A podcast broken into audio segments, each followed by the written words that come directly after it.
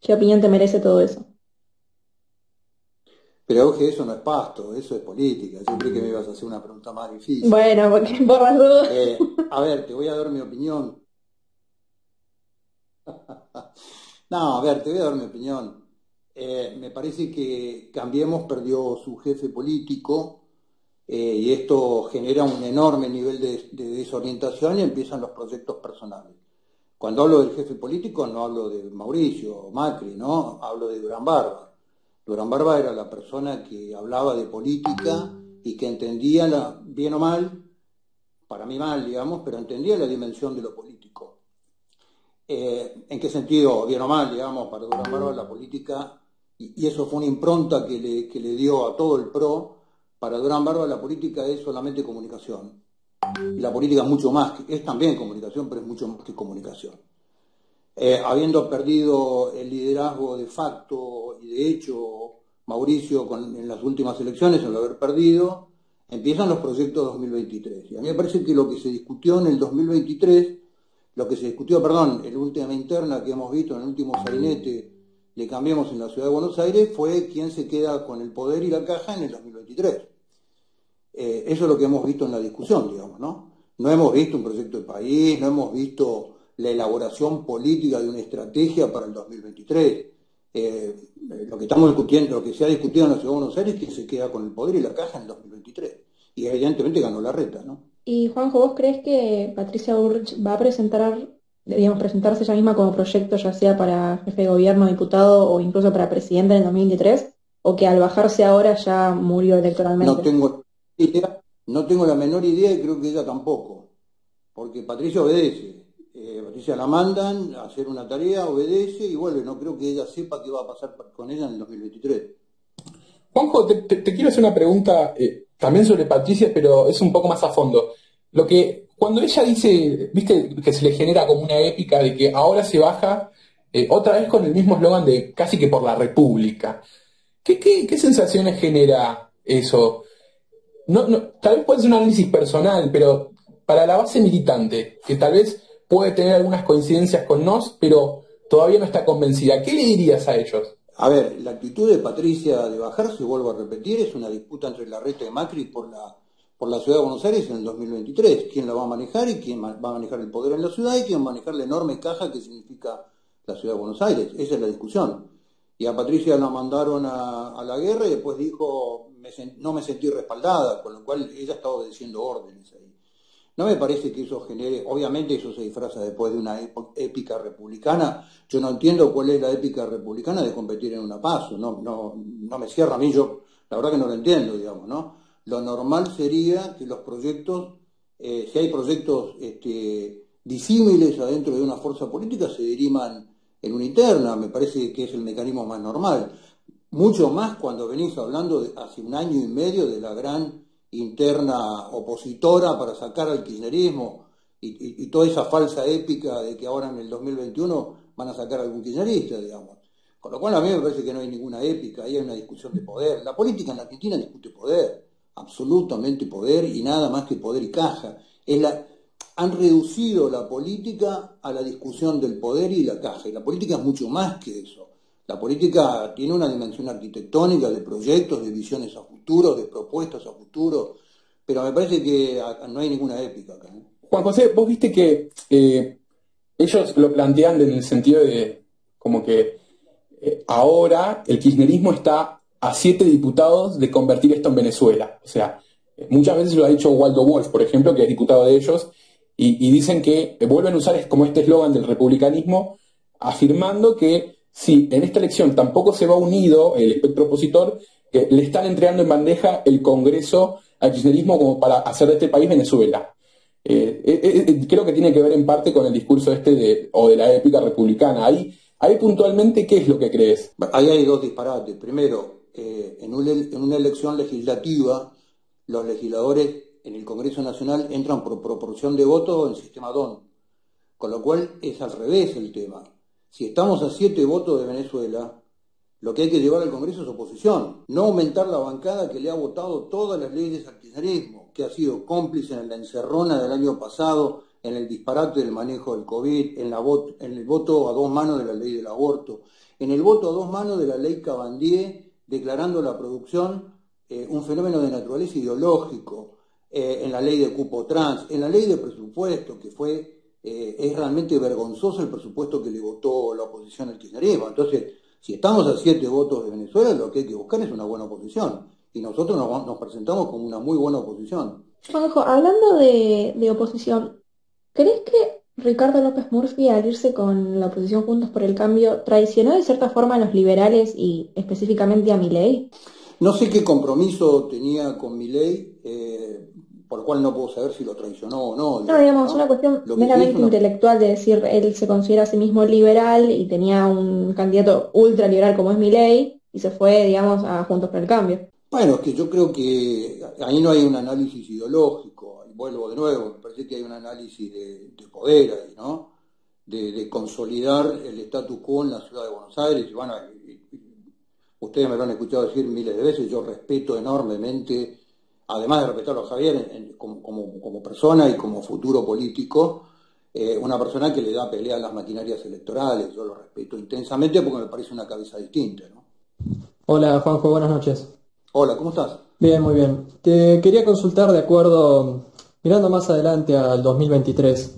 Recuerdo que en un Zoom con Carlos Masletón, si no me equivoco, hablabas de armar un frente con toda la derecha y te quería consultar qué era lo que no estabas dispuesto a negociar para considerar ese frente. Sí, a ver, el, frente del 2023 veremos cómo se desarrolla para el 2023 faltan mucho más que dos años. En la Argentina actual dos años son mucho más que dos años cronológicos, ¿no? Pero mi, plan, mi postura es que el 2023 eh, no se puede dirimir en candidaturas, hay que dirimir proyectos de país. La Argentina hace mucho tiempo que tiene el plan equivocado con los peores dirigentes, lo cual es la tormenta perfecta. Entonces, nosotros, ¿qué es lo que pretendemos? en un año no político como el 2022, porque no hay elecciones, a mitad de año presentar un proyecto de 15 puntos, que es nuestra visión hacia dónde debe caminar la Argentina en los próximos 30 años.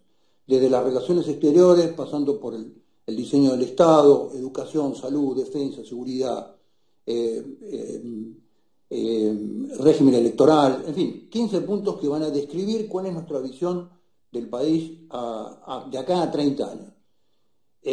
Y con ese documento, todos aquellos que digan, mira, yo estoy de acuerdo con esto, bueno, armemos un frente y si hay que competir en, este, candidaturas, se compite, digamos, ¿no? Pero hay que discutir proyectos, no hay que discutir más candidaturas y personas, porque es donde la, política reduce la política llevando la discusión y pagando medios y pagando eh, operadores y pagando publicidad en las redes, a discutir siempre personas fulano o mengano. Lo que hay que discutir en la Argentina es qué país queremos para nuestros nietos. Y esa es la discusión que nosotros vamos a dar en el 2023. Y a partir de ahí eh, ajustaremos todo lo que haya que ajustar y reuniremos todas aquellas personas que entienden que el país está destruido, que aman a su patria, que entienden el fenómeno de la república, que están dispuestos a respetar las leyes. Y bueno, y a partir de eso veremos... Eh, eh, cómo se pueden configurar las alianzas, pero yo insisto, 2023 hay que discutir proyectos de país en un país que tiene el plan equivocado con los peores dirigentes y no discutir personas. Juanjo, ah, Alex, vos tenés alguna una repregunta para no, No, no, sí, sí, sí, sí. Este, no, no, yo, yo, quería, a mí me interesa saber, eh, esto, esto de, la, alianza eh, también se traslada al presente, o sea, no es cosa del futuro, imagino que para presentarse en la elección de ahora, eh, bien se dijo que, forman un acuerdo. ¿Fue difícil llegar a un acuerdo con otros sellos que tal vez no tienen tanta atracción, pero sí la plataforma jurídica como para presentar una lista? ¿También es complicado llegar a realizar ese tipo de acuerdos? ¿Cómo, cómo, fue el, trayecto en, mitad de la pandemia y con todas las dificultades que, conllevaba todo eso para llegar al día de hoy y decir, presentamos la lista, acá está, vamos y, vamos con todo. ¿Cómo, ¿Cómo fue todo ese proceso? Es muy buena tu pregunta, porque las cosas no se pueden construir en el presente sin haber generado confianza en el pasado. Y una de las cosas que ha perdido la Argentina, que ha perdido la política, es la generación de confianza y credibilidad. Entonces, eh, yo tenía, yo tengo un acuerdo con, con Juan Deloso, el presidente de Unión por Todos en la provincia de Buenos Aires, que a mí me demostró en el año 2019 que es un caballero de la política. Y teníamos un acuerdo de eh, hacer lo que estamos haciendo hoy desde julio del 2019, donde comiendo una pizza hicimos el acuerdo y dijimos en 2021, hasta el 2021 vamos a trabajar juntos, en 2021 vamos a ir juntos, en nivel provincial eh, y nivel distrital. Y aquí estamos, pero eh, es muy difícil poder construir cosas a futuro. Por eso es que muchas veces los políticos, o siempre los políticos en la Argentina, no se dan cuenta que una buena maniobra en el corto plazo, eh, que es una gambeta, que deja colgado gente, que miente, que, que, incumple acuerdos, te desposiciona en el largo plazo. Para estar posicionado en el largo plazo tenés que generar acuerdos de confianza, lo que a mí me permitió trabajar y llegar hasta la semana que viene y el día 8, que es el cierre de lista, es un marco de confianza con un caballero de la política y yo que soy un caballero, y decir, esta es nuestra palabra, este es nuestro compromiso y no firmamos un papel. Bien, bien, gracias por la respuesta. Euge, vos tenés una pregunta, me parece, sobre el tema de la alianza en Capital, porque esto fue para provincia. Euge, estás muteada. Ah, no, ah, no, para, para, leí mal, leí mal ah, yo. No, no, perdón, sí, yo ah, estaba muteada de todas formas. Sí. ah, bueno, bueno, haz la voz, haz la voz. No, no, la pregunta era si nos presentaba o la plataforma con la que se presenten algún candidato en Capital.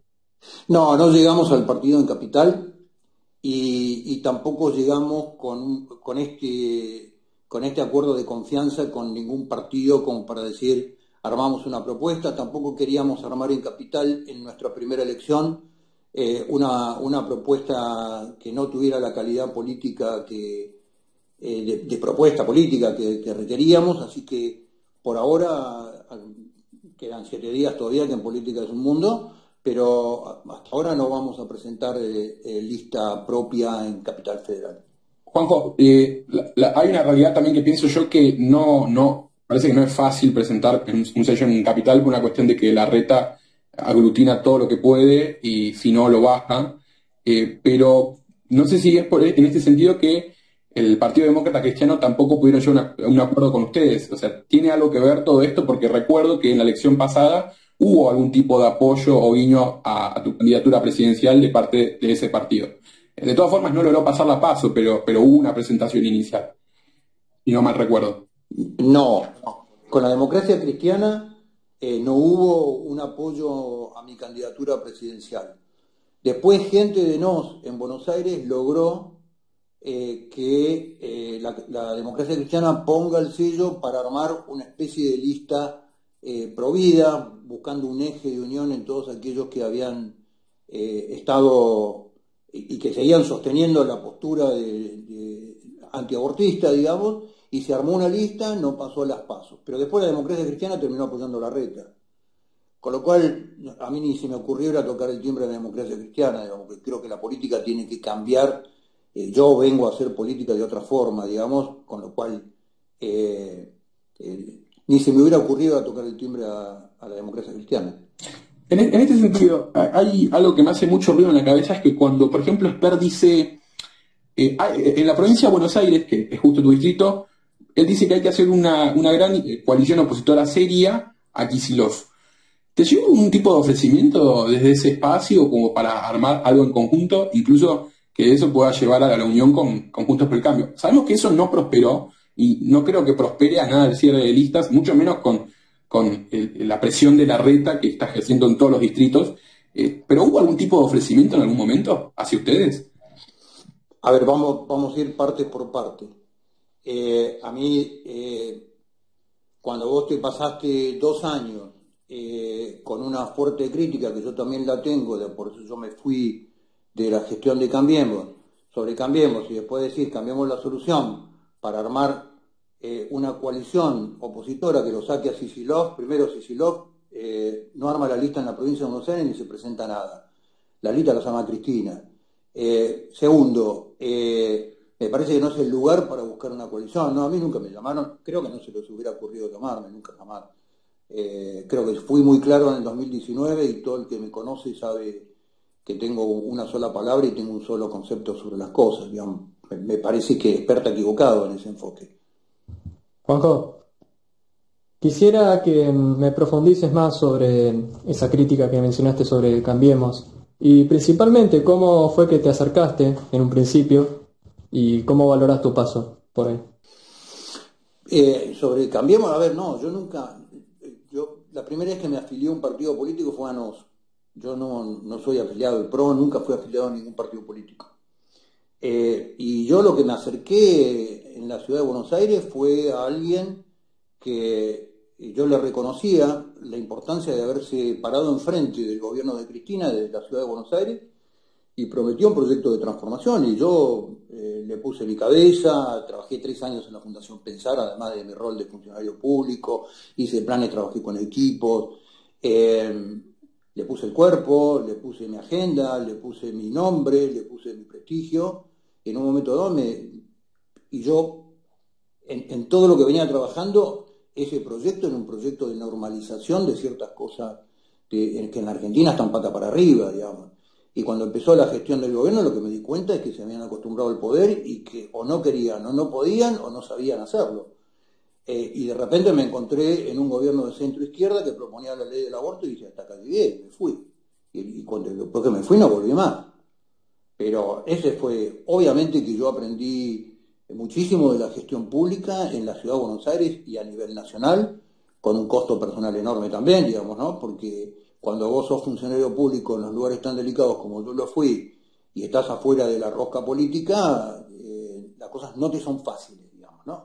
Pero yo nunca busqué las cosas fáciles, ni me quejo, ni me victimizo. Yo dije, fui a los lugares conscientes, a los lugares que fui conscientes de que eran lugares difíciles. La agencia de control en la ciudad de Buenos Aires, que era una, una silla eléctrica, y después la aduana, que era otra silla eléctrica. Y dije, voy, porque cuando uno se mete en un equipo, a no ser que seas Messi, vos no decís, no, yo si no juego de 10 no juego. Si te piden ir al arco, vas al arco. Y si te piden salir un tiempo, salís un tiempo. Digamos, yo tengo esa cabeza, por lo menos. Y, nada, yo aprendí muchísimo, traté de dar lo mejor que, pude dar, de, hacer eh, todas las cosas para las cuales mi formación, mi experiencia, mis años, eh, creía que, lo podía hacer. Aprendí mucho, tuve muchos éxitos, tuve muchos problemas, eh, pero para mí fue un saldo extremadamente positivo, el mío en lo personal. Obviamente llegó un momento dado en que cuando vos sos funcionario sobre todo yo ya estaba en la vicepresidencia de Banco Nación, que es un puesto de muchísima responsabilidad, eh, y en un año electoral o, en víspera de un año electoral tenés que decidir si vas a acompañar al gobierno donde estás eh, o no. Y yo decidí que no, no te puedes quedar en la silla, en la comodidad de la silla, diciendo, bueno, yo no soy tan responsable de esto, digamos, ¿no? Y yo elegí irme, eh, salí de la vicepresidencia de Banco Nación, caí a la selva con un cuchillito chiquito como Rambo y empecé de nuevo, digamos, ¿no? Y acá estoy. Juanjo, imagino que eh, en esta decisión que tomaste de salirte de, Cambiemos y del gobierno, tuviste que hablar con Macri. ¿Qué fue lo que, si se puede saber, lo que le dijiste a él eh, de por qué te ibas? O si se te preguntó o, similar. Sí, por supuesto. ¿Cómo no me iba a despedir del presidente? Hacía seis años que venía trabajando con él, como jefe de gobierno y después como presidente de la nación. Eh, ya, ya venía en una discusión. Uno de los problemas eh, de Cambiemos es que, eh, o, del PRO, o, Cambiemos, digamos, como, un, como una alianza política que no tiene un, órgano de debate, digamos, no hay, no, tiene partido, no, tiene un lugar donde vos puedas debatir los temas. Entonces, mis desacuerdos con la única persona que lo podía hablar era con el presidente de la Nación. Eh, no tenía mucho diálogo con Marcos Peña tampoco, Marcos no era de escuchar demasiado, con lo cual ya los desacuerdos con toda la, toda la temática del 2018 de la ley del aborto, eh, todo eso ya venía, venía en un diálogo bastante ríspido, en el mismo modelo de gestión de la aduana, con lo cual, digamos, me, parece que la última conversación fue una despedida, un agradecimiento por, por haberme considerado y por haberme este, puesto en puesto de, tan, de tanta responsabilidad, decirle, mira, no estoy de acuerdo, no estoy de acuerdo con, con, este, con esta ristra de cosas, me voy y voy a armar una propuesta política desde afuera. Eh, bueno, obviamente eh, Mauricio, que tiene un trato interpersonal muy bueno, me dijo, no, pero armarlo desde adentro, no, yo no tengo lugar en este espacio político, jamás fui escuchado, eh, no les interesa mi, punto de vista político, creo que no suma, creo que estoy en desacuerdo con todo, con lo cual me voy y voy a hacer política de afuera. Y esta fue mi última conversación con él. Bien. Tengo, chicos, eh, voy a invitar también a hablar a Pero, pero perdón, nada personal, eh, eran todos temas absolutamente políticos y de gestión. No, no, hubo ningún planteo personal, ni mío hacia él, ni él hacia No, no, eso se entiende perfecto y, también es bastante honorable aclarar que cuando uno se ve un espacio eh, de tantos años y, el, jefe político llega a la presidencia, eh, asumo que sí, es totalmente honorable tener esa conversación y, tal vez esa explicación. No, tampoco lo digo como una rendición de cuentas, pero me parece una actitud sumamente válida. Quiero invitar a hablar a, tanto a Iván Ramos como a Agustín, que lo sumé recién, eh, que no estaba pautado, pero me parece que puede dar un aporte interesante a la conversación que estamos teniendo esta noche. ¿Cómo chicos? ¿Qué tal? ¿Cómo andás? Muy buenas noches. Le quería hacer una consulta a Centurión. ¿Qué tal, Juan José? ¿Cómo andás? Hola, ¿cómo estás? Centurión, te quería consultar cómo solucionamos el problema de la inflación. Sí, la inflación tiene varias patas. La inflación tiene una dimensión de naturaleza monetaria, que es un estado eh, con un enorme nivel de endeudamiento, un nivel de, devaluación sistémica y una emisión monetaria escandalosa, digamos, ¿no? En aumento, en forma sistemática, que dinero que después tiene que salir a tomar con una tasa altísima a través de la LEVAC para que ese dinero no se vaya al dólar. Es la tormenta perfecta, es un rulo que a lo único que tiende es a la inflación. Por un lado, desde el punto de vista monetario. Y después tiene un, apalancamiento en la, en la economía real, digamos. Hay una expectativa de inflación que ningún gobierno puede ni siquiera sostener ni puede contener, eh, porque jamás plantea un plan eh, este, en contra de la, en contra de la, de la inflación, digamos, no hay ninguna política antiinflacionaria, con lo cual la sociedad, toda la cadena de valor en cada uno de los lugares de la sociedad, lo único que genera es expectativa, naturalmente genera expectativa de inflación. Eh, un nivel de, inestabilidad tremenda en los precios, con lo cual, desde el punto de vista de la economía real y desde el punto de vista del fenómeno financiero, eh, todas las políticas de los últimos, diría, tres gobiernos, la última parte de Cristina, el gobierno de Cambiemos y, obviamente el gobierno de Alberto Fernández, son gobiernos que lo que van a generar es inflación, no hay, no tiene otra salida matemático. Excelente, Juan José. Y de paso, bueno, te quería decir una cosa más. ¿No crees que también hay que eliminar el déficit fiscal bajando el gasto público para dejar de utilizar la emisión monetaria como un mecanismo de financiamiento del déficit justamente y dejar de aumentar la oferta monetaria? Sí, claro, bueno, el, origen, el origen de la emisión tiene que ver no solamente en un déficit fiscal, porque también poniendo, poniendo el déficit a cero, eh, el Estado el presupuesto nacional es un cachivache. Se subejecuta, se subejecuta del presupuesto en, alrededor del 25% del presupuesto, porque hace un análisis de los últimos 10 años, y no estoy hablando de este gobierno, eh, estoy hablando de todos los gobiernos. Cuando vos analizás el presupuesto nacional vas a ver un nivel de subejecución que no baja del 20%. ¿Por qué? Es como personas que teóricamente son inteligentes, a un organismo que hace 10 años que no ejecuta su presupuesto se lo vuelven a cargar obviamente actualizando el monto inflacionario con la misma carga eh, presupuestaria. Y, eso tiene su explicación en, los fondos eh, que después vuelve a repartir la jefatura de gabinete, digamos.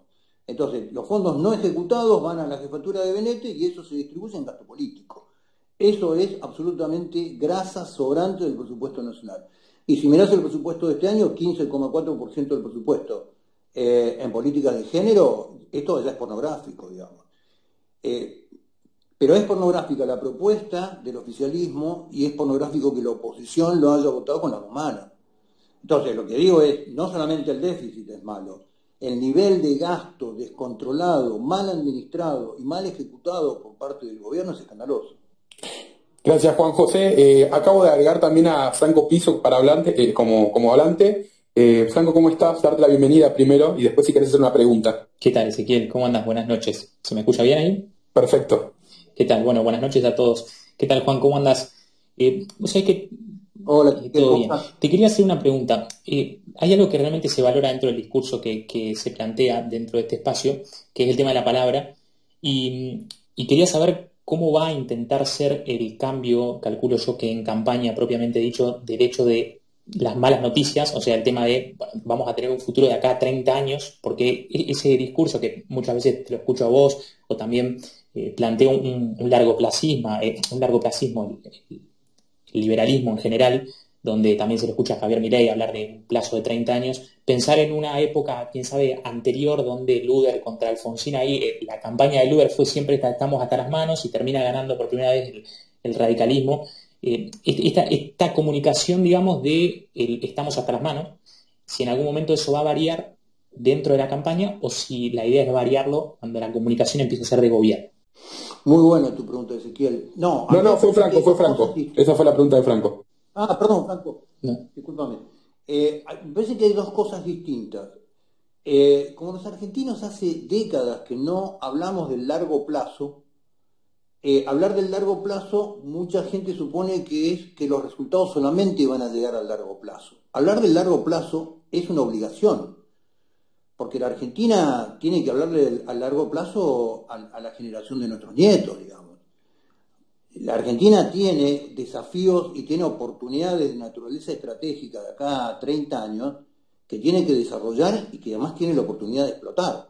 Con lo cual no quiere decir que en un proceso de transformación eh, empecés a tener resultados a muy corto plazo. Por ejemplo, eh, la situación de la Argentina es tan catastrófica en materia social, en, materia económica, en materia financiera, eh, en materia monetaria, que apenas vos generes un pequeño ciclo virtuoso de la economía, de la economía real hablo, ¿no? Tres, cuatro años, vas a tener resultados espléndidos. Entonces lo que digo es, los resultados no solamente van a venir dentro de 30 años, van a venir a corto plazo con un ciclo virtuoso. Ahora, a 30 años vos tenés que empezar a pensar un país porque tenés que empezar a invertir, a desarrollar, tenés que desarrollar el capital humano, tenés que hacer un montón de cosas de las cosas que van a pasar dentro de 30 años. Entonces, síntesis, tener un plan a largo plazo que hace mucho que no tiene la Argentina, una visión a largo plazo, eh, como la tiene Brasil, como la tiene Chile, como... Yo te muestro cosas que yo leía en la década del 70 sobre sobre Brasil y han pasado todo tipo de gobiernos, gobiernos de facto, gobiernos constitucionales, populistas, de derecha, liberales, y los tipos a los, a los 30 años llegaron a, la meta, a los 40 años llegaron a la meta. Entonces lo que digo es, el largo plazo no invalida que generar un modelo de transformación en la Argentina en corto plazo va a tener excelentes resultados y va a generar un estímulo de ver que los argentinos lo podemos hacer, digamos, ¿no? Entonces me parece que no está reñido el largo plazo con los muy buenos resultados que puedes tener a corto plazo. Perfecto, Juan, te agradezco. Y hablando de corto plazo, te pregunto hay algo un poco elemental. Eh, ¿Cómo tenés pensado vos y, tu equipo va en tratar de conseguir votos independientes, incluso también de liberales, de otros sectores de la derecha, eh, que por ahí viste que te tienen muy marcado solamente con tu posición frente al aborto, y no quizás no leyeron o no se informaron acerca de tu plataforma, ¿cómo tienen pensado eh, tomar esos votos? A ver, yo, eh, en nuestro proyecto NOS es Jóvenes NOS, no es Juan José. Eh, nosotros sabemos que esto es largo, mucho más cuando, cuando no, no danzás alrededor de las billeteras de las maquinarias electorales, ¿no? Y no tenés, los medios no te llaman, no tenés espacio en los medios. Ustedes tienen que analizar el, nivel de relación de los medios de comunicación masivos con la política es promiscuo la Argentina, es más que promiscuo. Entonces, eh, si no tenés, no tenés billetera, eh, poco acceso a los medios de comunicación, eh, tenés el acceso a las redes, tenés los contactos personales, es un esfuerzo enorme. Pero mi proyecto, el proyecto de NOS, no es Juan José. El proyecto de NOS son los más de 2.500 jóvenes NOS en prepararlos para que sean los que realmente estén en capacidad de disputar el poder y en capacidad de ejercerlo en forma inteligente para el desarrollo de la patria. Yo creo que esto es lerdo, sí, es muy lerdo. Yo hago un esfuerzo personal viajando, yendo, eh, desde el mes de enero hasta la fecha llevo hecho 55.000 kilómetros, porque eh, al no tener medios de comunicación masivos, tener muy poco acceso a ellos, tampoco tener este, una enorme cantidad de dinero para pauta, para pauta en las redes, sé yo, te manejas por las redes, por el boca a boca eh, y por el contacto personal, en ir y hablar con la gente. En época de pandemia te puedes reunir con menos gente y también es una dificultad y lo que tienes que hacer es más esfuerzo personal. Pero así hay que llegarle a la gente. No tenemos otra forma. Sí, de hecho, acá desde Twitter hacemos un, también un trabajo importante, digamos, para difundir todas tus ideas en general. Y también te quería preguntar acerca de las listas, si ya tenías más o menos conformadas las listas, si podías contarnos algo de eso. No, Ya sabemos que sí, es a última hora, pero bueno, si tenías, por lo menos si ya tenías en mente quiénes, quiénes iban a ir sin decirlo. No, sí, sí. A ver, eh, también, eh, eh, también ha- hay una Argentina que está muy atemorizada y hay una Argentina que está muy confundida. Entonces, eh, hay sectores a los cuales yo le estoy pidiendo representación y le estoy pidiendo que por favor me- me pongan candidatos que representen al sector de las pymes, al sector industrial, al sector de producción agropecuaria, al sector ganadero. Y, y bueno, estamos esperando también algunas de esas propuestas para incluirlas en nuestras listas, digamos, ¿no? Juanjo, hablando de listas, eh, te hago una consulta. ¿Por qué Cintia Houghton no te acompaña este año? ¿Y por qué habría de acompañarme? Eh, no, Cintia hizo su propio camino, cosa que a mí me parece muy bien, eh, eh, estuvo con Cambiemos, no fue bien recibida, después salió y ahora después está con Romero Fénix, ahora no sé con quién está, pero me parece que tiene su propio camino, porque en definitiva me parece que, que, que Cintia tiene o, tiene una visión política muy distinta a la mía, o, no compartimos algunas algunas de las visiones de la política, yo comparto la visión política a largo plazo, yo creo que no hay que trabajar para uno, sino hay que trabajar para los que siguen, y también tenemos otra edad, digamos, con lo cual yo lo que siento es que el esfuerzo que nosotros estamos haciendo es para construir una cosa que esté por arriba nuestro, no, no, no- no para ponerla abajo de uno, digamos, ¿no? Y por ahí tenemos al- algunas visiones distintas de eso, y, está muy bien eh, que después de la campaña dijimos, bueno, a ver, tenemos dos visiones distintas y Cintia arrancó con su camino personal, porque además ella está en Cancillería, tiene mucho contacto con todo el, mundo de la política, digamos, este, a través, vie- viene trabajando en Cancillería hace mucho tiempo, eh, yo no soy, no soy demasiado adepto a la rosca política, eh, parece que tenemos personalidades distintas, tenemos visiones distintas y me parece que son caminos, te marcan caminos distintos, ¿no? Igual, eh, Juan José, me parece una cuestión obvia que, en definitiva, Cintia, tanto Cintia como tu espacio, tienen eh, una base electoral bastante similar. O sea, ¿Se cortó o...? ¿ahí se escucha? Sí, se escucha. Se escucha perfecto. No, se le, Se le cortó a Juanjo. Centurión. Juan José le...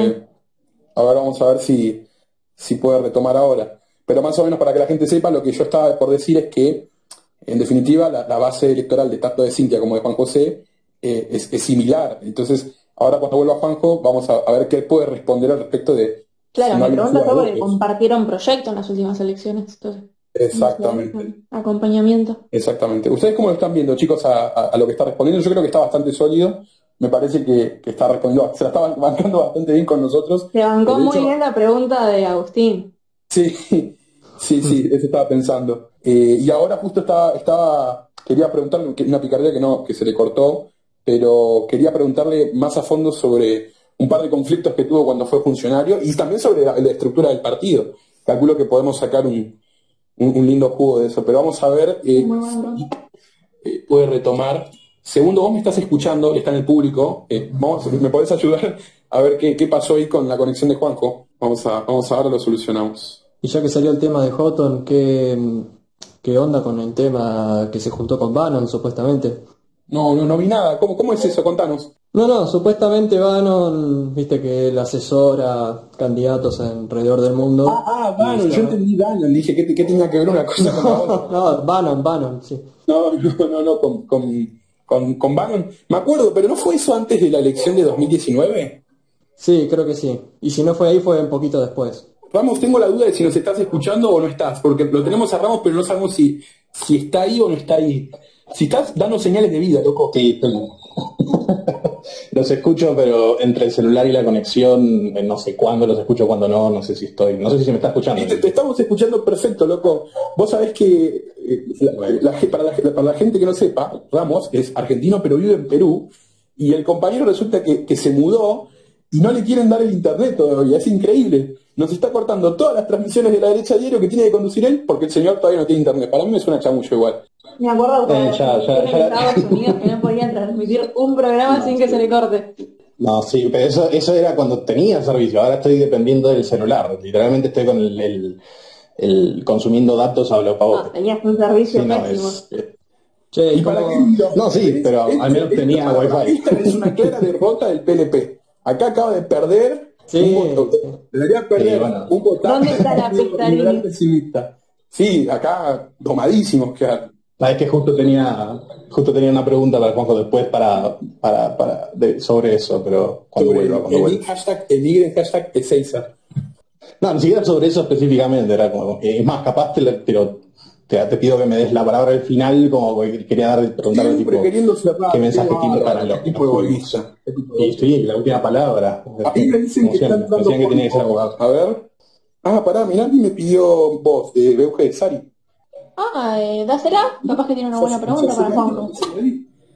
Ahí se le di. Che, segundo no, no me aparece, Juanjo, ¿eh?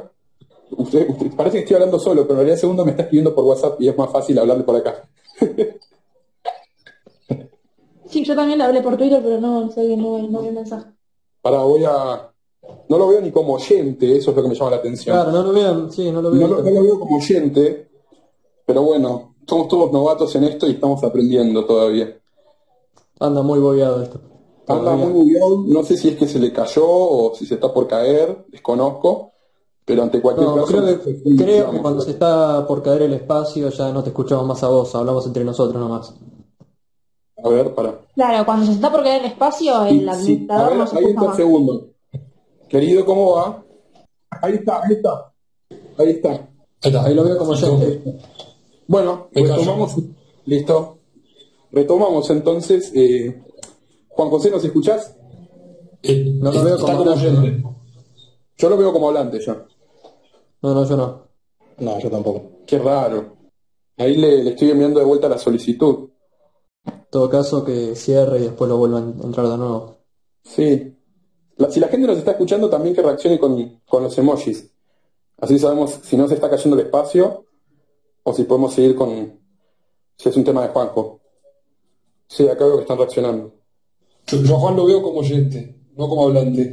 Ahí se fue. Eh, A ver, ahora sí lo veo como, como- Ahí lo voy a invitar de vuelta y que, que acepte. Ramos, después no tenés que hablar ahí de cómo lo vas, cómo lo vas viendo con el comunismo. Ah, claro, Ramos está allá en. Ah, no. Sí, está en ya. la esquina. Che, ¿qué onda? ¿Cuánto tiempo ¿Hay tiene? definición al respecto de eso o no hay definición? Sigue en el aire, eh, al menos en lo legal, ¿no? Eh, no se no se declaró oficialmente ni un ganador, pero medio que ya está echada la suerte. Pero ¿Y no cuándo tiene tiempo? del tribunal. ¿No hubo algún tipo del fallo del tribunal? Eh, digamos, la justicia electoral, que es la que tiene que, como proclamar un ganador, todavía tiene, tiene casos de, de nulidades pendientes, digamos, que se solicitaron desde el partido Fujimori. Así que hasta que eso no se resuelva, en teoría no, no se puede declarar nada. Ahí y eso que el presidente ¿estás asume menos de un mes. Hola, ¿me escuchan? Sí, ahí volvió la conexión, espectacular. Bueno, ¿el resto lo está escuchando? Sí, Se perfecto. escucha perfecto. Perfecto. Juanjo, retomo lo que estábamos hablando. Estamos hablando de, eh, de que no, este año no corrías con- junto con Houghton, eh, pero mi, pregunta de fondo es, ¿no crees que puede haber algún tipo de, o sea, representa algún tipo de fuga de votos para su espacio? Porque mal que mal, aunque ustedes tengan posturas ideológicas tal vez un poco dispares a la hora de hacer política, creo que la base electoral es, eh, se comparte en cierto punto. O ustedes no creen lo mismo. No sé si va a ser candidata, Cintia. Eh, no, no, no sé con qué partido va a ser, no tengo la menor idea. Eh, no, no creo, no, no creo que eh, nosotros tenemos una, una propuesta política muy clara, digamos, y, y nuestro voto en ese sentido me parece que es muy duro y me parece que va ganando espacio eh, en una Argentina que aumenta el nivel de fracaso, con lo cual si vos no tenés, eh, me parece a mí, digamos, este, en, términos de postura política, una postura este, clara, en términos de un plan estratégico, de una visión sobre la economía, de una visión sobre la sociedad, me parece que es muy difícil eh, que, que la gente compre tu propuesta, digamos, con lo cual yo no, no veo por ahí para nada. Eh, mirá, yo, yo, eh, soy bastante distinto al resto, de- yo no vengo del sistema político. Yo no vengo a especular, eh, no vengo a decir, bueno, a ver, si me corre un poquito para acá, puedo llegar a convencer a fulano, se me corre un poquito más a la izquierda, puedo convencer a Mengano. Nosotros tenemos una propuesta que creemos que eh, la prueba la tuvimos en el 2019, que con muy poco tiempo, en, cuatro meses, sin un centavo, recorriendo un micro la República Argentina, vos cuando a la gente le hablas, le hablas de la patria, le hablas del trabajo, le hablas de la producción, eh, la gente entiende claramente de qué estás hablando. Cuando hablas de los valores de Argentina, la gente entiende qué es lo que estás hablando. Eh, y obviamente, como toda propuesta nueva, también es, un modelo de, ensayo-error. Yo no voy a correr un centímetro de, nuestra propuesta en términos de decir, eh, bueno, a, ver si cautivo está el público. me parece que lo que la, gente está buscando son dirigentes que tengan una postura clara frente a determinados temas, porque eso también lo que marca es una, impronta de carácter. Las personas que son capaces de defender lo que creen la gente supone que tiene una impronta de carácter que son capaces de hacer las cosas que tienen que hacer. Entonces, me parece a mí que la Argentina está harto de votar este, cirujanos que el día de la operación dicen, no, mire, yo soy un buen cirujano, pero a mí me impresiona la sangre. Hermano, el, día que va a la cirugía, el, tipo corta con el y sale sangre, no hay otra forma. Entonces, yo trabajo desde ese lugar y trato de formar equipos de trabajo desde ese lugar. Eh, si ustedes se fijan, eh, muchas veces este, hay enormes cuestionamientos, pues yo no tengo posturas ideológicas. Yo, para mí la política no es un fenómeno de naturaleza ideológica. En Argentina me parece que lo que necesita la política es una propuesta axiológica, que es una propuesta de valores. Y los valores empiezan por casa, empiezan por uno. Eh, yo estoy parado en este lugar y no me muevo, en términos de valores, ¿no? Todo lo demás, los caminos, las instrumentaciones, todo lo que es eh, de carácter instrumental es discutible pero lo que uno piensa sobre determinados temas es, es, incambiable y eso también demuestra una impronta de carácter. Bien, Juanjo, eh, creo que Iván tiene una pregunta para hacer y no sé si estás ahí, eh, Iván, para, para la pregunta a Juan José. Sí. ¿Cómo están? Igual, eh, ¿qué tal, Juanjo? ¿Cómo está? Antes que nada, un gusto y muchísimas gracias por, por sumarse a este espacio. No, un placer, Iván. ¿Cómo estás? Bien, bien, muy bien, por suerte. No, bueno, en realidad tenía varias preguntas, después eh, la que, la que dice Ezequiel seguro lo voy a dejar para más adelante. Le quería hacer una pregunta un poco eh, más eh, de índole, hablando un poco de esto de, no tanto de listas, pero sí del, ya de lo que es legislativo, si todo, digamos, avanza como, como por supuesto usted quiere y como otros espacios quieren, es posible, digamos, que en el siguiente ciclo legislativo estemos viendo en el Congreso uno, dos, tres, cuatro quizás cinco, eh, no diría monobloques, pero quizás espacios pequeños de derecha, por así decirlo, o al menos del centro hacia la derecha, que no pertenecen de ninguna forma a, digamos, los partidos tradicionales, ¿no? Lo que es, o al menos los actuales dominantes, como es Juntos por el Cambio, el Frente de Todos. Eh, mi pregunta a usted. Perdón, ¿cómo? las maquinarias electorales, digamos. Exacto, exactamente. Eh, y, bueno, esas figuras obviamente sabemos puede ser usted, puede ser Milei, expert, etc. Mi pregunta era si usted, dándose esa situación, ¿no? Eh, ¿Le propondría a estos espacios la conformación de un interbloque, digamos, o piensa que es mejor cada uno por separado, o incluso pensaría que ese interbloque tendría que ser de toda la oposición? A ver, yo, e, este tema de los bloques en el Congreso me parece que funciona bastante mal, ¿no? Eh, eh, un diputado entra por, un, por una de las maquinarias electorales y de repente se, enoja para adentro y se forma monobloque. Eh, yo no creo que sea necesario trabajar en un bloque, creo que hay que trabajar con un acuerdo de decir, a ver, no votamos ningún disparate que tenga que ver con este, la agenda cultural 2030. No votamos ningún aumento de impuestos, controlamos el presupuesto nacional y después dos o tres cosas más y te, tenés un acuerdo. Y no necesitas formalizar un bloque.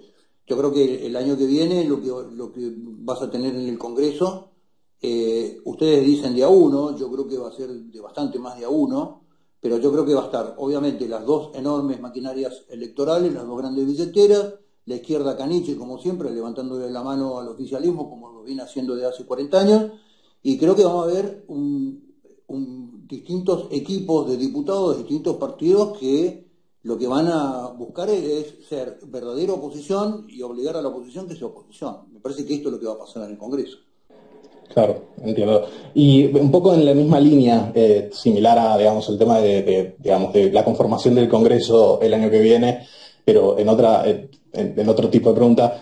Eh, ¿qué, piensa este, de, esta nueva idea, digamos, o esta nueva moda, por así decirlo, de, empezar a llamar, sé que esto no es, no es nuevo tampoco, pero como que está empezando a, cobrar más fuerza, a de llamar personas o figuras que no pertenecen ni pertenecieron jamás ni tienen, parecen tener ningún interés en la política y invitarlos a conformar las listas. Eh, ¿Le parece algo positivo que podría ser positivo? ¿Le parece algo quizá más como una estrategia puramente electoralista? ¿Qué opinas? Bueno, esto empezó con el menemismo, ¿no? Aparecieron figuras como Reutemann, que venía del deporte, que terminó siendo un político muy serio, más allá de que uno tenga acuerdos o no, o desacuerdos con...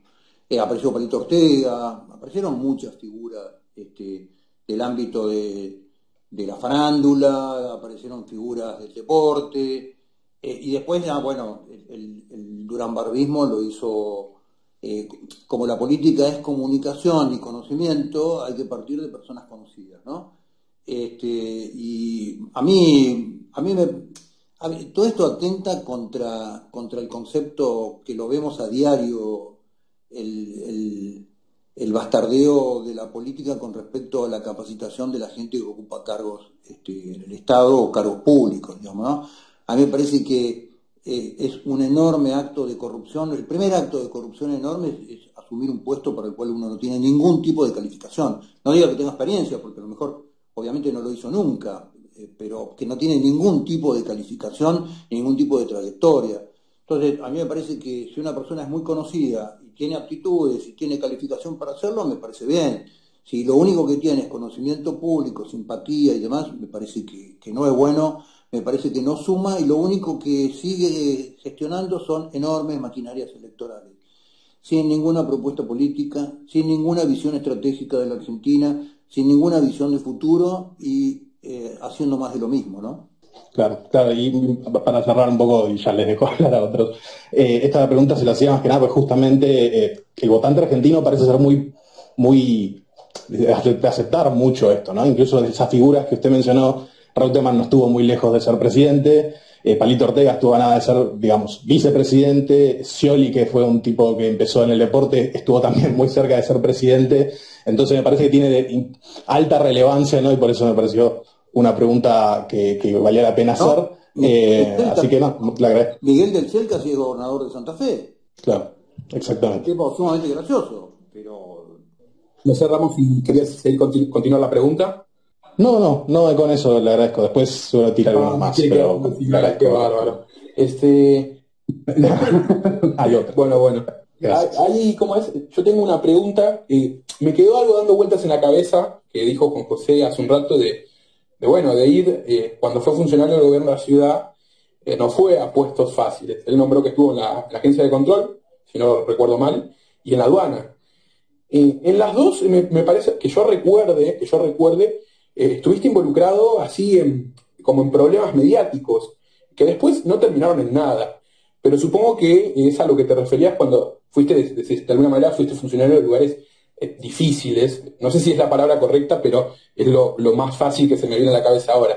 Eh, por ejemplo, en la aduana, si no me acuerdo mal, tuviste, te hicieron una cama con un tema de unas escuchas y unas coimas, y, creo que cuando estuviste en la, en la agencia de control gubernamental de la Ciudad de Buenos Aires, eh, fue en tu época lo que ocurrió lo de, lo de Iron Mountain cuando eh, hubo el incendio en el depósito ese que, tenía papeles muy turbios, tanto, no sé si del gobierno de la ciudad y lo que sí es de, de bancos chinos y, del gobierno de Cristina Kirchner en ese momento. O sea, fueron dos escándalos que tuvieron cierta relevancia y justo vos estabas ahí en el medio cuando, y, por eso pienso en, esos lugares difíciles a donde te mandaron. ¿Qué, qué tenés para decir al respecto? Bueno, vamos, vamos por parte. Eh, gobierno de la ciudad con Iron Mountain. Cuando ocurrió el incendio de Iron Mountain, eh, yo hacía un poquito más de un año que estaba en la agencia de control. El depósito de Iron Mountain había sido eh, habilitado en tiempo récord en los últimos 15 días del gobierno de Tellerman. Por, una, por un organismo nuevo que era esta agencia de control, eh, que se había formado después de la masacre de, este, Cromañón, ¿no? Entonces ahí obviamente es relevado, es, depuesto el jefe, de la, el jefe de la ciudad, asume el vicejefe, es un, gran modelo de transformación. Y te cuento como dato, eh, el, que estaba a cargo del organismo de habilitación de, la agencia de control el doctor Lozada, eh, había, sido, había, sido, puesto hace un poquito menos de un año, ¿sabes cuál había sido su, su puesto anterior? No, ¿cuál? general de Iron Mountain. Ah, tranquilo. Esta experiencia que te estoy tirando, ¿no? Sí, sí, eso no lo tenía, bueno, no lo sabía. Bien, cuando yo recibo la agencia, eh, yo me, me, manejo con la ley de criticidad de la provincia de Buenos Aires, que, que de alguna manera es un, es un análisis de criticidad de la actividad comercial en la ciudad de Buenos Aires y, y de acuerdo a eso eh, pongo centro de gravedad con los recursos en los lugares de más alto nivel de criticidad.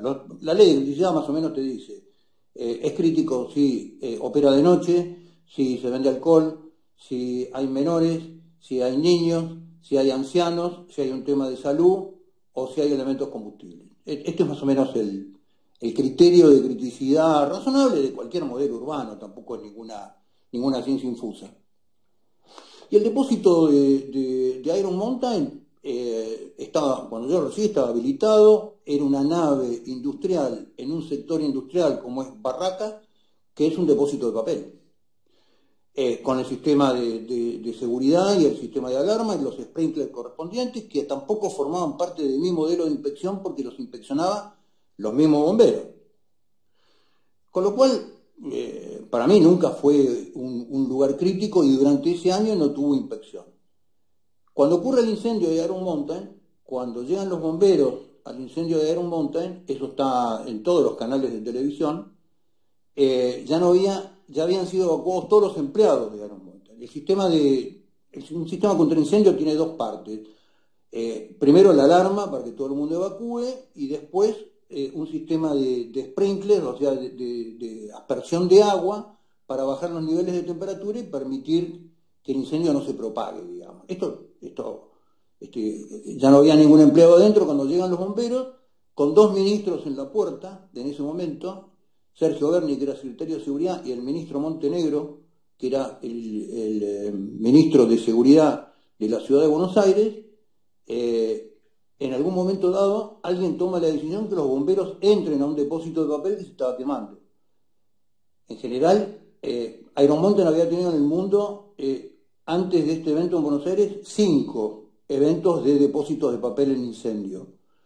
En un depósito de papel, eh, si no hay nadie adentro, no hay para qué entrar. Lo que hay que hacer es contener el incendio, el papel, el, el, la combustión del papel tiene una alta temperatura en un corto ciclo de tiempo, hay que esperar que, que no se propague y después terminar de apagarlo, punto. Alguien tomó la decisión que entren los bomberos y eh, cuando están por entrar eh, se derrumba una pared, mueren los bomberos y mueren tres integrantes de defensa civil de la ciudad de Buenos Aires. La pregunta era para qué estaban, para qué iban a ingresar con los bomberos, no tenían el, equipamiento ni la capacitación y no había a nadie que evacuara adentro, ¿no? Entonces cuando, eh, obviamente, al otro día de esto, todo el mundo busca un culpable y busca el culpable en la agencia de control. Pero en la causa, primero, a mí el juez de la causa, la jueza de la causa, nunca me llamó a declarar porque eh, no tenía ningún tipo de, responsabilidad. Eh, los controles estaban hechos y el, el, el, fenómeno de Iron Mountain es un estrago producido en la intervención del Estado frente a un incendio, digamos. No sé si soy claro con lo que estoy explicando. Sí, sí, clarísimo, clarísimo. Y, y, eh, alguien del gobierno sí. de la ciudad en materia de comunicación muy pícaro trató de encontrarle la responsabilidad a la agencia y diluir la responsabilidad de aquellos que habían tomado la decisión o habían aceptado la decisión de que los bomberos entren a un depósito de papel que se está incendiando. Los, de, los depósitos de papel lo que tienen que pasar es que se incendian. Obviamente si no hay nadie adentro, si hay alguien adentro hay que entrar a sacarlos, pero no era este el caso. Con lo cual yo nunca declaré jamás el juez, eh, la jueza de la causa me llamó, yo obviamente mandé el expediente, una vez que reconstruí el expediente, mandé el expediente al, en la causa y nunca me llamaron a declarar, porque no tengo ninguna responsabilidad sobre el tema. Obviamente después cuando fue la campaña presidencial aparecieron imputaciones con ese tema, pero yo, no, eh, pueden mirar la causa. No solamente que no, ni siquiera fui llamado como testigo de la causa. Así que eso es más o menos en pantallazos muy generales el tema de Iron Mountain que eh, a diferencia de Cromañón, donde por falta de control eh, empresarios este, avaros habían y, que manejaban el negocio con la corrupción del gobierno de la ciudad y han matado 194 chicos, lo que mueren acá son 10 funcionarios públicos por la decisión de alguien que les ordenó, que todavía no aparece en la causa quién es el que le ordenó, entrar al incendio de un depósito de papel en forma absolutamente innecesaria. Eh, así que, caracterizado más o menos el, tema de Iron Mountain.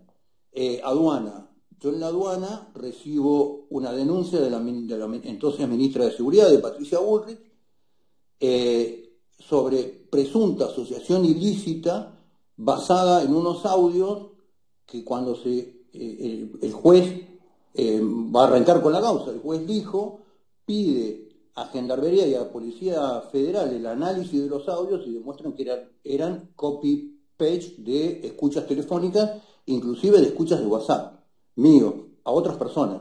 Inclusive yo identifico quién le había mandado determinados WhatsApp. Aparecen en mi teléfono, además. Eh, así que la causa no dio lugar. Lo extraño de esta, de esta denuncia fue que la, la ministra de Seguridad, tal cual como queda demostrado en la causa, el Ministerio de Seguridad recibió un viernes a las 12 menos cuarto de la mañana, teóricamente por la web, esta denuncia anónima, 12 menos cuarto y 12 y media estaba para sorteo eh, en la justicia federal y salió sorteo el juez dijo. En 45 minutos, según lo que consta en el expediente de la denuncia, en la ratificación de la denuncia del abogado del Ministerio de Seguridad, en 45 minutos tomar una denuncia anónima al Ministerio, a al director general de aduana que entraba por la web, la hicieron papel, la hicieron aprobar por la ministra, eh, redactaron la causa y fueron a sorteo a Comodoro Pi. 45 minutos terrana. Obviamente eh, la, causa no dio lugar, el juez ni siquiera abrió la causa porque eh, toda la denuncia era un disparate, los audios que se presentaban como prueba eh, no tenían el menor nivel de consistencia de sonidos de fondo, ni, ni, inclusive de articulación del lenguaje, porque era, habían sido cortados y pegados de distintas escuchas. Pero lo que demostró es que eh, a raíz de la causa Pablo Antonio, donde yo denuncio la irregularidad de 4.700 contenedores que habían ingresado en el puerto de Buenos Aires y una posterior denuncia por las declaraciones juradas de importación donde había un fraude al Estado de 15.500 millones de dólares, eh, me arman una denuncia y me sacaron tres meses de mi cargo en forma preventiva hasta que el juez no dio lugar a la causa. Fin de la historia. Te conté así en dos minutos los dos temas. Y acá todas las preguntas que quieran. ¿eh? Está atajando penales como el Dibu Martínez, Centurión, como dijo en el tweet que cuando, cuando hicimos el anuncio. Eh, Excelente, Juanjo. Quería pasar a hacer una pregunta más. ¿Puedo? Sí, sí, sí. Anda, anda. Dale, dale. Juanjo, yo te quería consultar, ¿qué opinas de la nefasta política exterior y diplomacia internacional que está llevando adelante la mafia kirchnerista, alineándose con países como Nicaragua, Venezuela, Cuba, países hundidos por el socialismo, la tiranía y el fascismo? ¿Y cuáles serían para vos países modelos a seguir o, si me podés decir, tres países que vos considerás que tenemos que tener relaciones carnales? Para crecer económicamente y progresar. Tenemos que salir de las relaciones carnales. Los países no tienen relaciones carnales, los países tienen interés nacional. Pero vamos a, vamos a recapitular un poco la pregunta. Eh, en general hay una tendencia a ver el modelo de las relaciones internacionales desde el foco ideológico. Y las relaciones internacionales tienen un foco que es geopolítico y que tiene que ver con, el, interés de cada país y con la proyección de ese interés hacia el exterior. Entonces, cuando vos me hablas de la nefasta política exterior, yo dije, bueno, arrancamos bien con la, pregunta, pero a mí me parece que lo cruel de la política exterior argentina es mucho más profundo que eso. Porque en definitiva los países que están nombrando están adentro de la misma agenda, eh, de la misma agenda global que, nosotros y que el resto de los países. Me parece que es otra forma de proyección del, mundo globalista, digamos, ¿no? Entra, entra por la buena o entra por la mala. Eh, lo mismo pasa en China, digamos, ¿no? En China es el modelo, de, es uno de los, de los, de los eh, totalitarismos comunistas más largos, va a ser más largo de la historia, eh, aplaudido por Occidente y siendo el foco de las inversiones de todo el, el globalismo financiero del mundo, digamos, ¿no? A mí me parece que la, política exterior argentina es inexistente porque Argentina se alineó sistemáticamente a un modelo globalista que le asigna una división internacional del trabajo, eh, que es producir soja para los cerdos chinos y no producir absolutamente más nada, y con la renta de la soja para los cerdos chinos tenemos que vivir los argentinos. Para eso, ¿qué necesita? Este modelo, ¿qué necesita? Primero, que no nos reproduzcamos más, que no tengamos más hijos. De ahí viene toda la, ley del aborto, el misoprostol como caramelo, todo lo que, todo lo que hemos visto, pero que es un, es un continuo de el gobierno de Cristina, el gobierno de Macri y el gobierno de Alberto. La Agenda 2030 es un continuo. En la Agenda 2030, en, el G20 nos metió Cristina, en, un proceso de amor este, misterioso con Soros. ¿no? ¿Se acuerdan? El, viejo tema de Cristina con Soros, ¿no? Lo siguió Mauricio ya a niveles este, bastante más prolijos, ya hablando de la gobernanza mundial y del multilateralismo.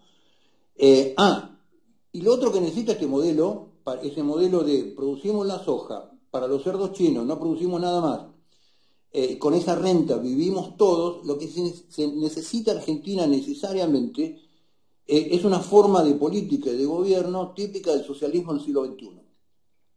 Socialismo del siglo XIX y socialismo del siglo XX eh, disputaba los medios de producción. El fracaso de la Unión Soviética, la catástrofe de todo el sistema comunista, lleva al socialismo del siglo XXI a ser un socialismo que dice, vos producís, vos tenés el campo, vos tenés la empresa, pero tu renta es mía y yo distribuyo la renta.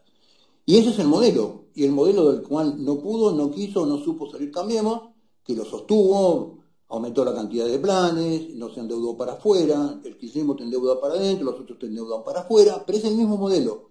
Si Argentina no se da cuenta, y a esto voy ya al tema de política exterior, si Argentina no se da cuenta, los argentinos no nos damos cuenta que eh, el único país que está disputando la guerra comercial con China son los Estados Unidos, eh, en, esta, en esta confrontación nosotros tenemos una ventana de 8 o 10 años de oportunidad de generar relaciones bilaterales en el mundo exitosas y que nos permitan hacer un intercambio de, la gran capacidad productiva de materias primas hoy que tiene Argentina por intercambio de tecnología, intercambio de desarrollo naval.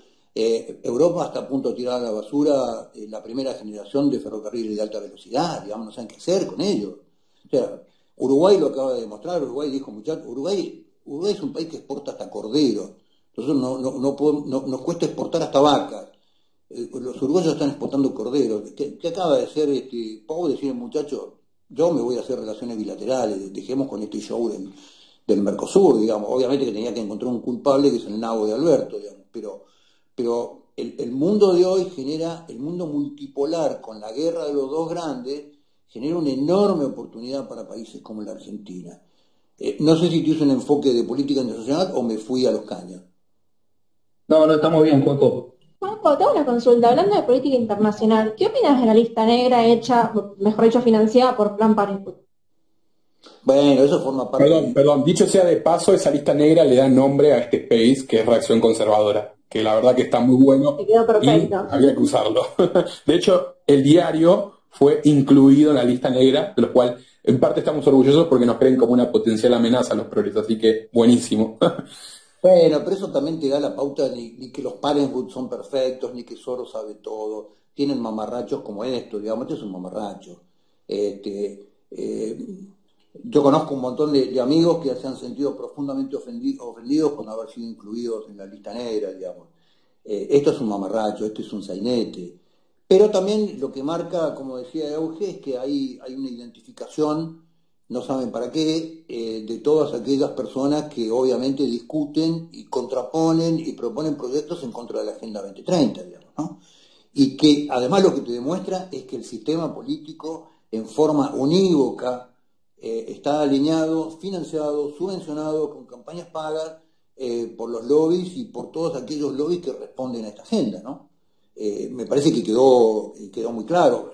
hay, ausencias en esa lista de personajes que se dicen de la derecha, como Pichetto, como Patricia Bullrich, que son significativos, ¿no? No lo habían observado eso. No, no, sí, sí. Eh, lo que, lo que igual también llama la atención es que en esa lista eh, hubo también una mezcla de, gente que tampoco tiene mucha, mucha eh, mucho apego a, una ideología conservadora. Eh, creo que también hubo, como así hubo información precisa que asustaba, hubo también tiros al aire que bueno, y mucha gente cayó en la volteada, y, tampoco estaba bueno eso de, etiquetar por etiquetar. Creo que, las personas que lo hicieron también son, forman parte de un grupo de, resentidos que, que a veces ni entre ellos se bancan. Cuando me, cuento una anécdota personal rápido, eh, hablando con, mi prima, que es militante del kirchnerismo y también es, progresista eh, y pro aborto, cuando le cuento el caso de la lista, eh, según ella tiene la visión de que, aunque suena contradictorio, no, tiene que haber así como intereses foráneos metidos en su causa de por medio. O sea, yo creo que tienen hasta eso de loco como de, que ni ellos se ponen de acuerdo y son, es una, actitud de, de resentidos básicamente, porque ellos aclaran que el debate de, investigación surge a raíz de, aquellos grupos opositores a la ley del aborto en 2018. Por eso parecemos muchos de nosotros que eh, nos catalogamos como, celestes, como providas. O sea, digo, qué, loco que, mucha gente use eso también eh, como, cita de autoridad y que después, eh, nada, lo, tome como algo válido y los, malos de la película seamos nosotros. ¿Cómo, ves ese...? por suerte en este caso hubo mucho repudio, pero en muchos otros eso no ocurre y los perjudicados eh, suelen ser los de nuestro espacio. ¿Cómo, qué, análisis puedes hacer eh, al respecto de, cómo se instala este discurso de, que hay gente mala, o sea, como si fuéramos malos nosotros, por pensar que algo tan básico como la vida es esencial? Bueno, toda la adjetivación de antiderecho, cuando, cuando vos lo que estás defendiendo es un derecho, un derecho del más indefenso, digamos, es un absurdo. Pero todo esto forma parte del mundo de la política líquida, de la instalación del modelo de la posverdad, cuando vos te dicen antiderecho y lo que estás defendiendo es un derecho de los derechos más dignos, porque es un derecho del, que no se puede defender, y te dicen antiderecho es un absurdo total, digamos. Cuando vos te dicen negacionista, cuando sos afirmacionista, yo digo, eh, los, desaparecidos fueron 6.700, y te dicen negacionista, ¿pero por qué negacionista? Estoy diciendo que estoy hablando de una cifra, digamos, no es que estoy negando nada. ¿Entendés? Es, es el modelo de la posverdad, es el modelo de la posverdad de las redes, es el modelo de la posverdad de los medios de comunicación, de los que financian los medios de comunicación. Yo vuelvo con el tema de los medios, chicos, es un tema que hay que observarlo porque pasa desapercibido. Argentina es uno de los pocos países del mundo que tiene ocho programas de noticias 24 horas. ¿Quién no banca eso? Sin publicidad, sin publicidad, en, un país donde la industria, el comercio ya no publicita por televisión porque no tiene guita es toda pauta del Estado y es toda guita que ha nacido, la mitad de los canales de televisión de 24 horas han nacido de plata de la política. Entonces, es, es una caja de reverberancia, es una caja cerrada que nosotros tenemos que analizar eso. No lo estamos viendo porque el modelo es promiscuo y está tan podrido que ya está desintegrado, digamos. Aparte, quería, sí, quería agregar algo con respecto a lo de la reacción conservadora, que Recuerdo hablando a Tesón, no sé si esto lo afirmaba, si era información o era una especulación de él, que con el tema, viste, de los nexos que conectaban, que justamente nombrabas vos, había gente que de hecho era provida, otra gente que nada que ver, y que al parecer la informa eh, la financiación que venía de Plan Parenthood a través de fundaciones como Fundación Huésped o Casa Sí, sí. ¿Cómo? No, no, claramente como Fundación Web. Sí, exacto. Y venía a través de ahí, que luego este grupo, digamos, los contrataron a este grupo de gente, estas ocho personas, Ingrid Beck y no recuerdo los nombres ahora. Elman y compañía. Exacto. después, exactamente ellos fueron los que después desvirtuaron, usando esos mismos fondos, digo, lo fácil que debe ser sacarle plata a esta gente, que usaron esos mismos fondos para luego hacer su propia investigación. Claro, porque además vos lo que ves es que eh, a estos pibes eh, los mandás a espiar y mueven la leutrina, digamos. Eh, Encima lo dijeron ellos mismos, eso es lo peor todavía. Lo, lo que han hecho es un, un análisis básico de redes de contacto en las redes sociales. Que como vos decís, en tus redes sociales vos tenías Provida y tenías el flaco con el cual jugabas al fútbol. Eh, como son las redes sociales, digamos, ¿no? Entonces analizan interacciones en redes sociales y han terminado en una red de contactos. Yo tengo mi red de contactos personas que no conozco ni sé quiénes son. Y los pobres deben estar en llamas porque dijeron me... me, me, me sí, te dijeron todos los tweets, entonces... Sí. Pero digo, más allá de con que eh, a ver, yo creo que acá hay dos cosas, ¿no? Una que conceptualmente es escandaloso que los lobbies estén pagando inteligencia, aunque sea trucha, de, todos aquellos que ellos creen que son sus enemigos o adversarios, que somos nosotros. Y yo de eso, para mí es una, una medalla más en, en, mi vida, digamos, ¿no? Que me consideren un enemigo, para mí es una medalla fantástica. Eh, ese es un tema, eh, por un lado. Y, y, por el otro lado, eh, también lo que ves es que eh, lo que tenemos, eh, los que se dicen ser adversarios nuestros, tienen un nivel de improvisación y un nivel de infantilismo en la cabeza importante, muy importante. Con lo cual, todo este tema de lo que llaman la reacción conservadora, lo único que van a generar es más anticuerpos, digamos, ¿no? Este, y lo que han generado son más anticuerpos. Bien. Ramos, ¿querés ir haciendo la, la, pregunta esa de cierre? Porque entiendo que Juanjo tiene, tiene que, partir temprano mañana y no queremos sacarle mucho más tiempo, así que Vamos, vamos haciendo esa y después vamos cerrando. Dale, perfecto, te agradezco. Eh, bueno, Juanjo, eh, mi pregunta iba por este lado. Yo eh, soy argentino, pero estoy actualmente en Perú. emigré hace dos años, bueno, a buscar oportunidades, ¿no? A buscar un piso firme y de acá empezar a proyectar. Y mi pregunta que le quería hacer era un poco qué tiene para, qué, es lo que le diría a la juventud que está emigrando, ¿no? Que está buscando, que piensa que la solución es Ezeiza, que tengo que admitir, me, conformo a ese grupo porque incluso me fui. Eh, ¿Y qué, es lo que tendría para decirles? ¿Usted les diría, vengan o qué, qué, qué mensaje tiene para, para, este tipo de generación? Sí, yo siempre a los jóvenes eh, lo que les digo es que el mundo en general, excepto países hermanos como Perú, yo quiero mucho Perú, he ido muchas veces a Perú, eh, excepto como Perú, el mundo no recibe de la misma forma a, los inmigrantes de lo, como los recibió Argentina entre finales del siglo XIX y mediados del siglo XX, digamos, ¿no? Y como lo sigue recibiendo. Eh, el mundo es bastante, sobre todo un mundo que cada vez se va haciendo más cerrado, porque eh, la inmigración empieza a ser un problema vinculado al trabajo y a la estabilidad de mucha gente en muchos países del mundo, que no es fácil. Y segundo, yo lo que les digo ya en víspera del 9 de julio es que los jóvenes eh, tienen que entender que esta es su patria y tienen que amar a su patria, porque la patria es como la madre, la patria tiene que ver con las raíces, donde uno nació una planta despegada con las raíces difícilmente eh, eh, llega a dar frutos y, frutos buenos, son muy pocas las plantas que, se les manotee, se les toquetea la raíz que llegan a dar buenos frutos. Y a la patria se la ama, se la ama como se la ama la madre, porque es de uno, no porque sea linda, no porque sea próspera, no porque haga buenas comidas, no porque, porque, eh, porque sea buena, sino se la ama porque es su, su, propia madre y porque es de él. Entonces, yo lo que les digo siempre a los jóvenes empiecen a pensar eh, qué tienen para darle esta patria que les ha dado tanto, ¿no? Que les dado una historia, que les dado una historia de tanta sangre derramada en la construcción de esta patria, que les ha dado tanto amor, que ha dado a muchos de sus padres tantas oportunidades. Bueno, ahora, ahora es la hora donde nuestra patria nos necesita. Así que ese es un poco el mensaje que yo tengo para los jóvenes, ¿no? Y que hay que tener ánimo. Y que hay que tener ánimo de dar pelea por las cosas que uno ama. Si uno no es capaz de dar pelea por las cosas que uno ama, es que no las amaba tanto.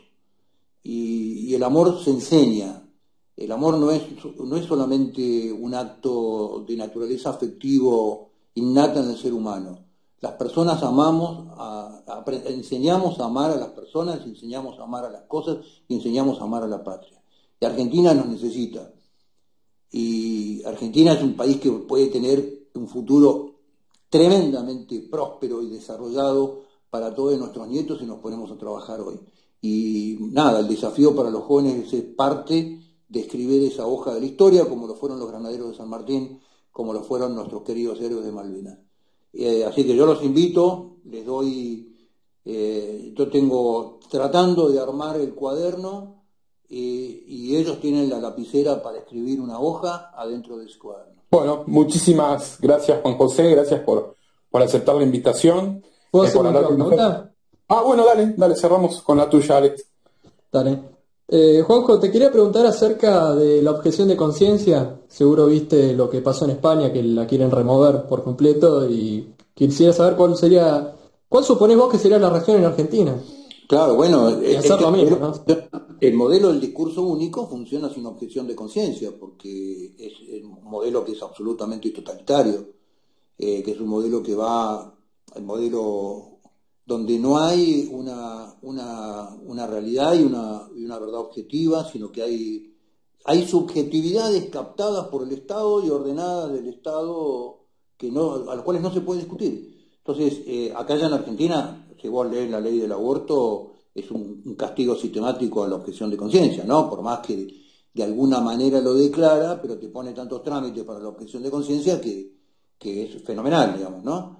Eh, y yo creo que esto va a venir en la Argentina y lo que yo espero, como ha pasado hasta ahora, que la sociedad genere un enorme nivel de reacción frente, frente a cualquier fenómeno que sea objetar la conciencia de una persona para cumplir una ley que es inmoral, que, que, además es ilegal, ¿no? Eh, como es la eutanasia o como es el asesinato, como es el aborto. Eh, así que eh, yo creo que esto va a llegar. A ver, yo lo dije en las últimas marchas del aborto, el, no creo si el 28 o 29 de diciembre del año pasado, dije, si, si todo lo que estamos acá, en esta plaza, estamos en la Plaza del Congreso, no entendemos que la pelea en la Argentina es política, en el año 2022, después de las elecciones, vamos a estar discutiendo acá, hablando de la eutanasia. Hoy hablamos del aborto, vamos a hablar de la eutanasia. Porque ese es el modelo, esto está impuesto. Esto no es una, una genialidad. Cabandier no saca la ley declarando la producción un fenómeno ideológico este, y castigando cada vez más la producción eh, en forma espontánea. Eh, y ni, ni, la ley del aborto del Ginés González García, ni la ley eh, vergonzosa y escandalosa que votó la oposición junto con el oficialismo sobre el cupo trans, estas son imposiciones y los tipos son empleados y van a seguir cumpliendo su laburo porque si no los echan. Muchas Bueno. gracias, Juan. Muchas, muchas gracias, Juan José. Eh, gracias a todos los que nos estuvieron escuchando. Gracias a los, que, a los, a los panelistas del día de hoy. Eh, lamento que no hayan podido venir todos ni conectarse todos los que habíamos invitado, pero fue un gran primer estreno y, y agradecemos mucho a Juanjo por aceptar la invitación de, de venir a nuestro, a nuestro primer space. Eh, les recuerdo a todos. Un placer, la verdad que les agradezco un montón. Eh, me encantó la charla abierta. me- bueno, me parece fantástico la espontaneidad de ustedes. Eh, y, yo les agradezco tremendamente y espero que no sea el último. ¿no? No, no, justamente te iba a decir, te estaba comprometiendo para el que venga, eh, no, no dentro de mucho, así que muchas gracias por venir y reitero a todos, las gracias a todos los que nos estuvieron escuchando y recordarles además que esto va a estar subido tanto a YouTube como al Spotify que vamos a estar por abrir eh, la semana que viene, así todos pueden revivir los mejores momentos de esta charla. Les recuerdo a todos que nos sigan y si tienen algún tipo de duda, nos la dejan en los comentarios o por mensaje directo. Muchas gracias a todos, que tengan una buena noche. Abrazo. Y, y un gran eh, Día de la Independencia. Hasta luego. Gran abrazo, gente. Abrazo, chicos. Muchas gracias, chao.